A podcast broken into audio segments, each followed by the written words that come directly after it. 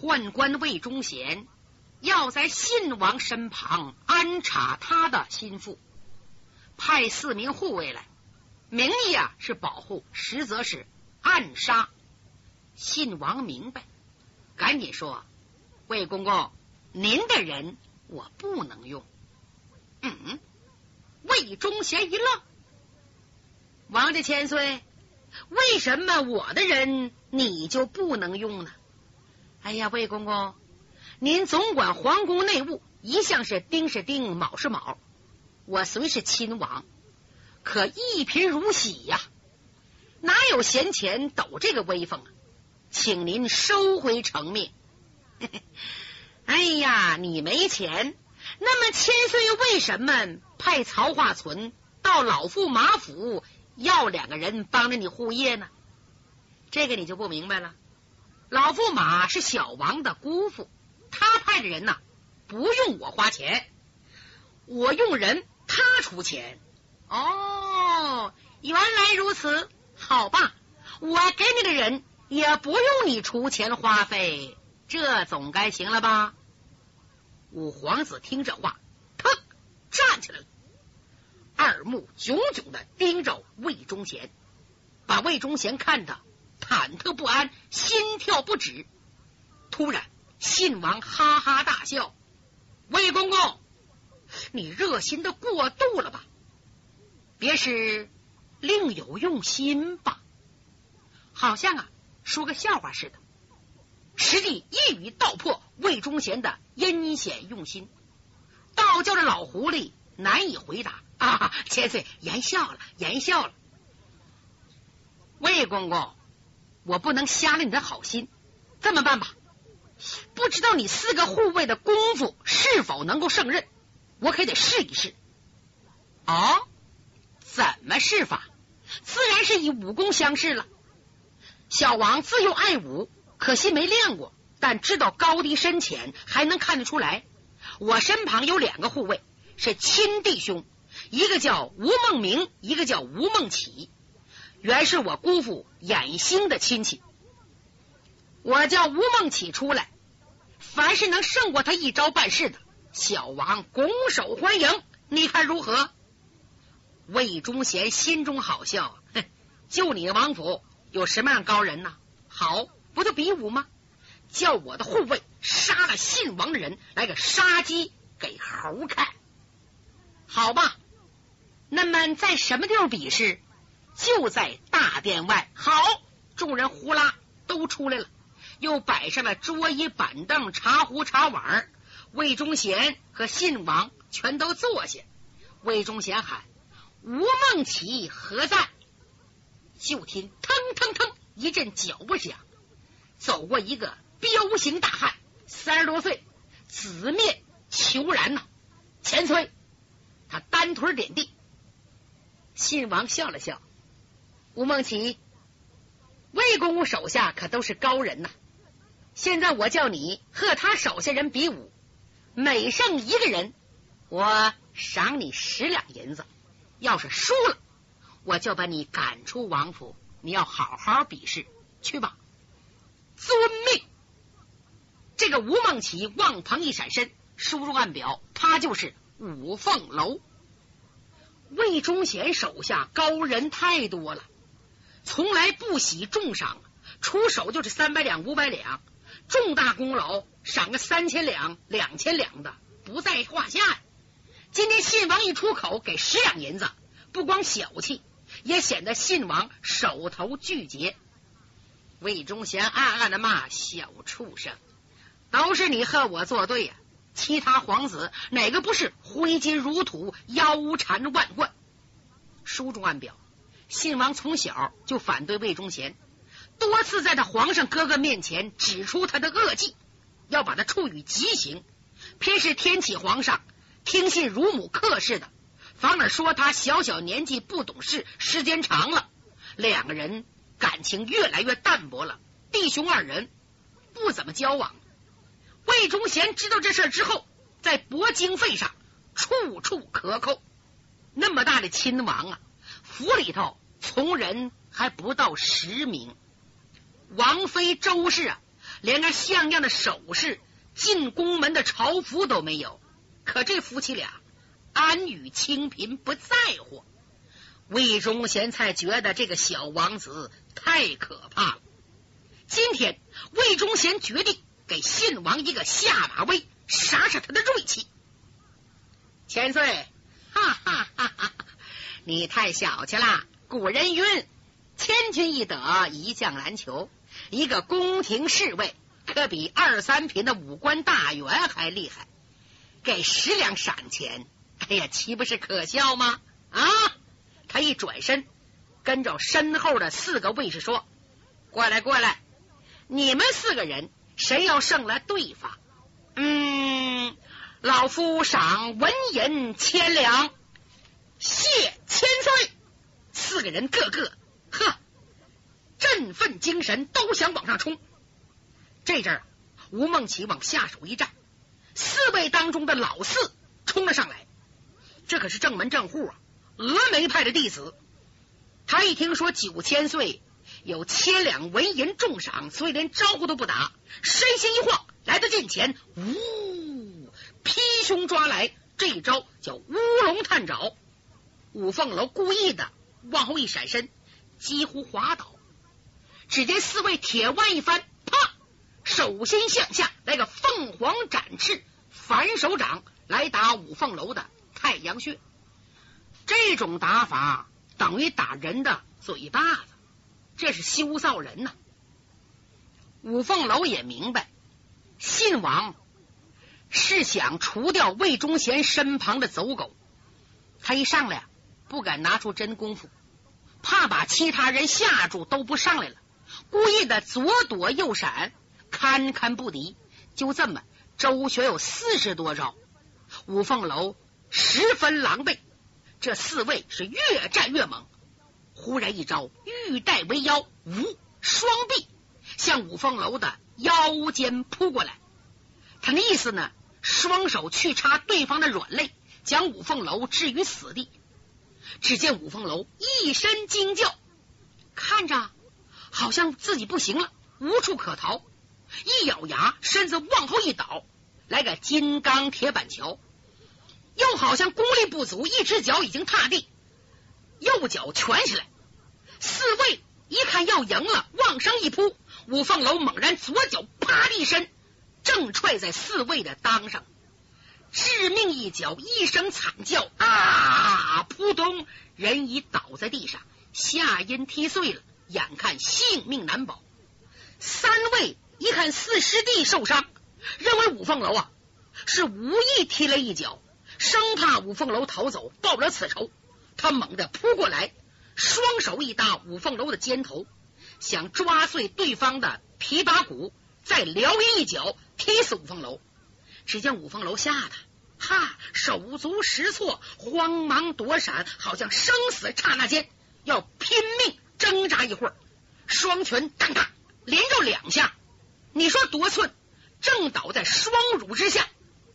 五凤楼用了先天无极真气，把三位内脏已经完全给打碎了。三位栽几栽，晃几晃，眼前发黑，一张嘴，哗，喷出一口血，扑通躺在地上，他是死定了。还得说老大谭英眼睛尖。他是大师兄，功夫好，心想：哎，这个姓吴的小子邪门啊！他怎么拼死挣扎，每回都得赢呢？他正在合计，他的二师弟冲了过去，他喊了一声：“二弟，小心！”可惜晚了，这老二已经听见了，双拳出手，奔五凤楼太阳穴。五凤楼往下一哈身，双拳走空，紧跟着歘。来了一招仙人指路，伸双指直奔二位的两只眼睛。老二想躲没躲开，就听着噗的一声，手指头进去把眼珠子给抠出来，当时双目失明。五凤楼赢了，要叫外人看呢，他是瞎猫碰死耗子，误打误凿。可是四位的老大谭英看得清清楚楚，他知道自己三个师弟不白给呀。今天怎么胡了八都的毁在一个不知名姓的人手里？我在上，也难以取胜。他到底经多见广，封师傅手下人来，把三个师弟抬回青阳宫，转身跪在魏忠贤近前。哎，九千岁，小千岁手下有能人呐，不许我们这些小人物。我看我们不打了。魏忠贤知道谭英话中有话，急忙告辞。你说他多憋气呀！不但没打了人家，反而伤死三人呢。回到了青阳宫，谭英跪倒磕头：“九千岁，蒙你老人家抬爱，把我们收在身旁，本应该效力，怎奈对方武功高强，三个师弟皆毁于一人之手，此仇不报，誓不为人。请容许我回转师门，报告老恩师。”请他人家出头来报此仇，魏忠贤同意了，并且给他们不少的珠宝，千主府万叮咛，快把你们师傅请到此地。就这样，谭英告辞走了。魏忠贤坐卧不宁啊！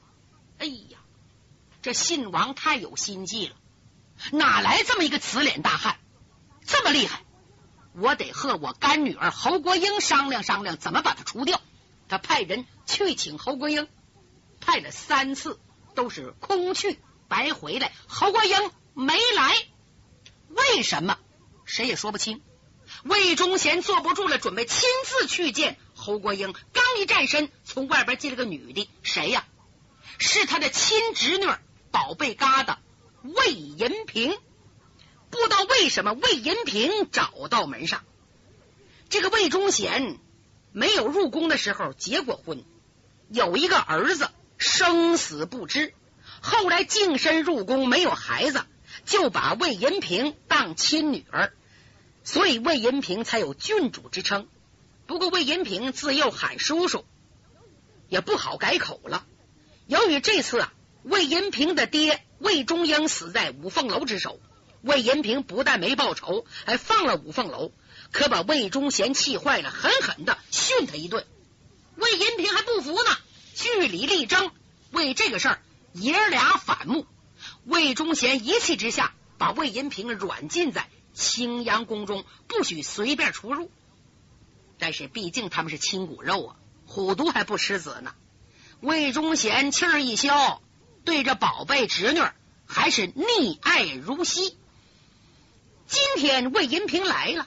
哎呦！见魏银平形容憔悴、瘦骨伶仃，觉得自己对他太过分了，诚心缓和缓和。银平啊，方才我派人传你姐姐侯国英，他竟然没来，不知什么缘故。你去瞧瞧，顺便也散散心。是叔叔。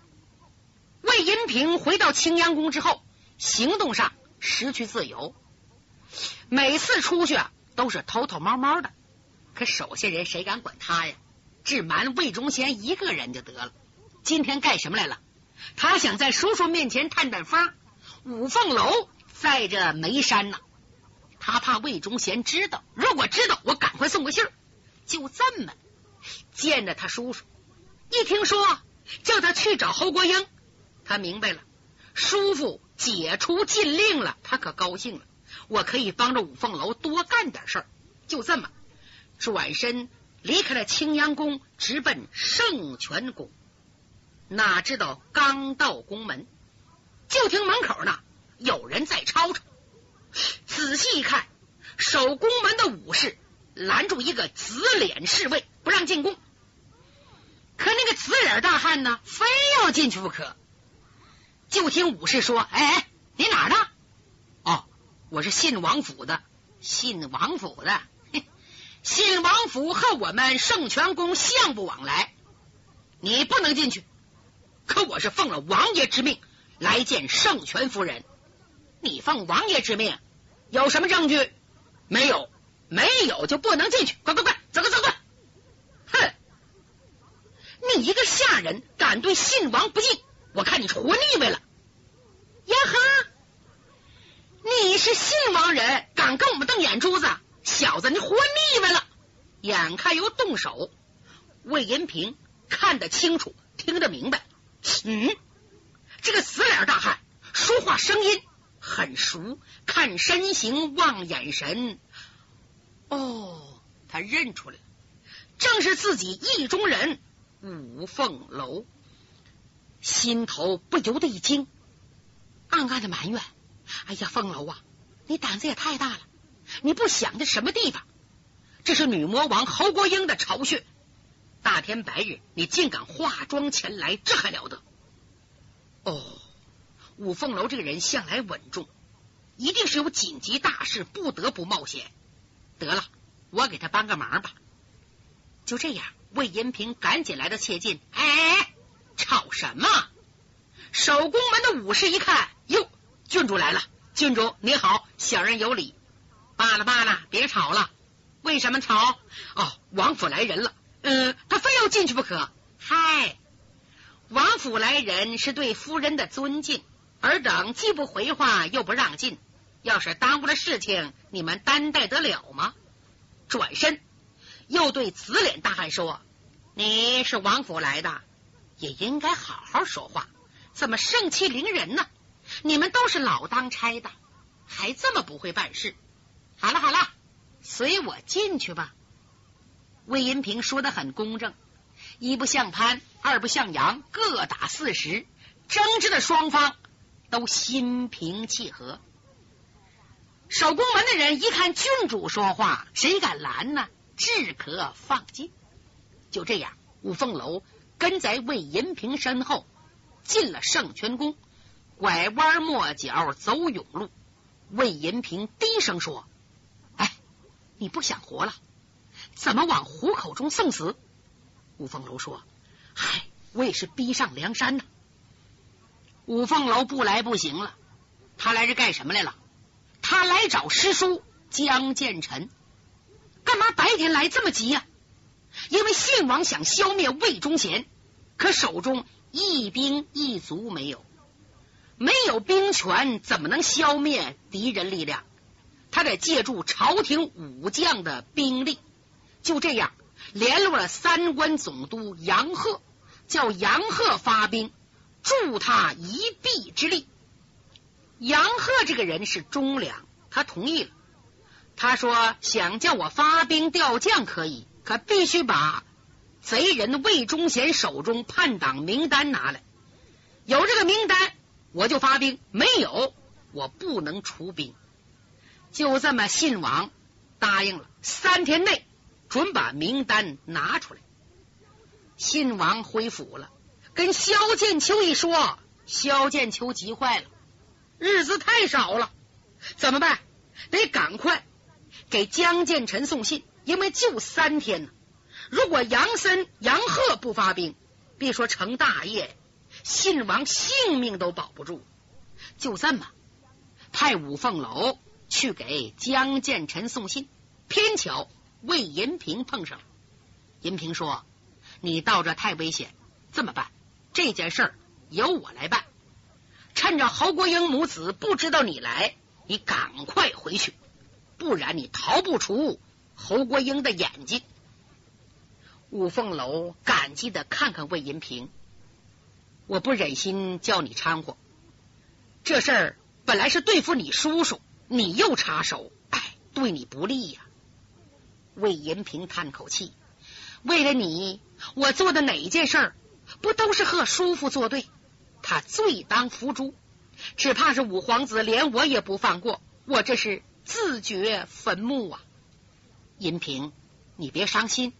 小千岁和我情如手足，你又有功于他，他怎么能忘恩负义？这是给三叔的信，你给转出去吧。我走了，好吧。你快走，你也小心。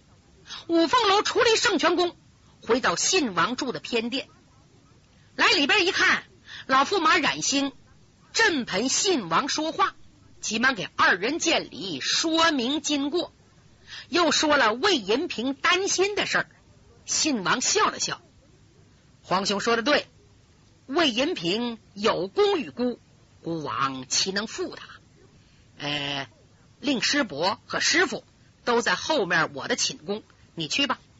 就这样，五凤楼来到了后边，一进门啊，就发现他的师大爷和师傅在争吵。看他进来都不说话了。凤楼见礼已毕，把见着魏银平的事儿说了一遍，由魏银平转交那封信。萧剑秋点点头，叫他坐下，哥俩接着吵。白剑飞说：“师兄。”我还是那句话，我们先天无极派图什么呢？一不是朝廷官员，二不吃国家俸禄，一年到处厮杀，多方树敌，已经尽了心了。现在为了大明江山，派小师弟去青阳宫卧底。论武功，他谁也不怕，怕的是美色、女性诱惑。以侯国英之才智、容貌、权力。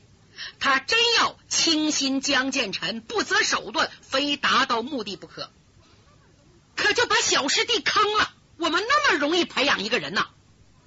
新王不就是要那个名单吗？我现在到青阳宫杀了侯国英，杀了魏忠贤，把那个名单拿出来算了。住口！不许你们做！你是逞匹夫之勇。萧剑秋急了。你以为青阳宫那么好进呐？那里萧仙埋伏，机关重重，他的心腹一大帮，那不是单独比武。如果以多制胜怎么办？还有长枪手、弓箭手、藤牌手、高连枪手，你能都杀得了吗？非得三关总督杨鹤派人不可。唉，好歹只有三天，我们祝愿老三成功。老三如果成功了，我就把我这个门长让给他。二弟呀，你也是有功之臣呐。小千岁礼贤下士，英明果断，一旦登上九五之位，当了皇上，凤楼也成了朝廷大臣。凤楼是你花了十年心血培养出来的，你也算名留千古啊！嗨。我不图名留千古，我能保住命就不错了。这阵啊，好像是白剑飞被说服了，实际呢，他咕嘟咕嘟一个劲儿喝酒。他们盼望江建臣成功，谁也不睡觉。老驸马冉兴和信王下棋，白剑飞、萧剑秋两人在卧室坐着，五凤楼一旁伺候着。这一夜呀。谁也没合眼，度日如年。不但没消息，连魏银平也没派人送信。第二天也没信儿。天交黄昏，还没有消息。萧剑秋坐不住了，不行，我到圣泉宫去找江建臣。大家不让他去啊，谁也拦不住。就这么，萧剑秋出发了。他冒险奔圣泉宫，一边走一边琢磨。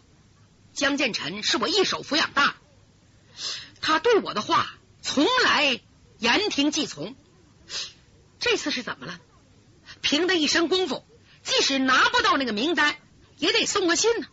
难道真成了迷宫显位、酒色财帛的俘虏，与女魔王侯国英同流合污？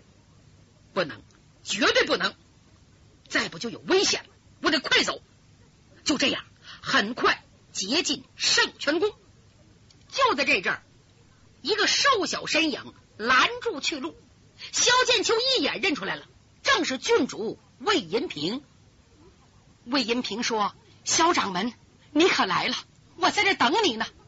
你教我的事儿没办好，那封信没有交给三叔。直到现在，我没见着三叔的影子。不但他没了，连侯国英都没了。经过多方面打探。”从宫女的嘴里得知，三叔和侯国英已结成夫妻。